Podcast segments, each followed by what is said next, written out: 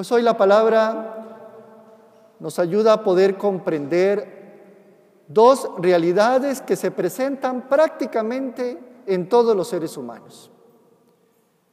Y es, además son situaciones contrarias, pero que una puede alimentar y humanizar profundamente. Son los extremos entre la venganza y el perdón. Si hay otra marca que tenemos los cristianos, si el Evangelio ha calado en nuestros corazones, es abrirnos constantemente a la gracia del perdón. La venganza es terriblemente deshumanizante y además expresa actitudes muy concretas que nos la deja ver la primera lectura del eclesiástico. Y es primero el rencor. El rencor es la expresión más clara de la violencia contra alguien que nos ha hecho un mal. Recordemos que en el Antiguo Testamento se habla todavía de la venganza con el ojo por ojo y el diente por diente. También la palabra nos habla de la cólera. La cólera es esa expresión durísima de querer violentarme con la otra persona. Y luego el odio. Es cuando queremos quitarnos de en medio a las otras personas, a las que nos han hecho daño, aun cuando tengamos que acabar con ella. Lo contrario radicalmente a la venganza es el perdón. Y hoy hemos podido escuchar en el Evangelio casi que el itinerario, la manera en cómo podemos ir expresando y dando, y dando espacio a la gracia del perdón.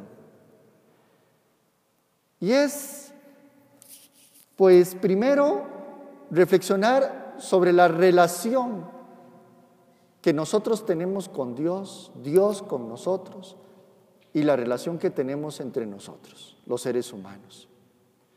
Con esta parábola del rey, es curioso que en esta traducción no aparece el monto, dice que este rey le termina perdonando una deuda de 10 mil monedas de oro a su siervo. Es una, eh, una deuda impagable.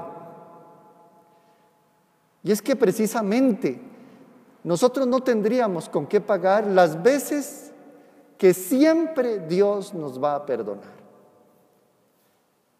Sin embargo, miren la relación que el siervo tiene con su compañero. Le debe 100 monedas. Es insignificante. Pero sin embargo le surge la mezquindad del corazón. Y entonces termina dejando salir todas las actitudes negativas que surgen de la venganza. Además es interesante en este Evangelio porque Pedro es el que le hace la pregunta a Jesús, ¿cuántas veces tenemos que perdonar? Le hace una pregunta aritmética y Jesús le contesta en el mismo campo. Primero, con un número definido, bueno, no solamente 70 veces, hasta pasar a un número indefinido, 70 veces 7, que en la numerología bíblica es siempre. Esta actitud del perdón es algo que necesita estar abierto siempre. Pues yo quisiera invitarles que en esta celebración pudiéramos revisar si todavía sale en nosotros la actitud de la venganza o le hemos dado espacio al perdón verdadero. Recordemos que no es fácil perdonar, no es algo que surge de la noche a la mañana, es todo un proceso que también pasa por el reconocimiento de que en nosotros hay posiblemente venganza o deseos de venganza.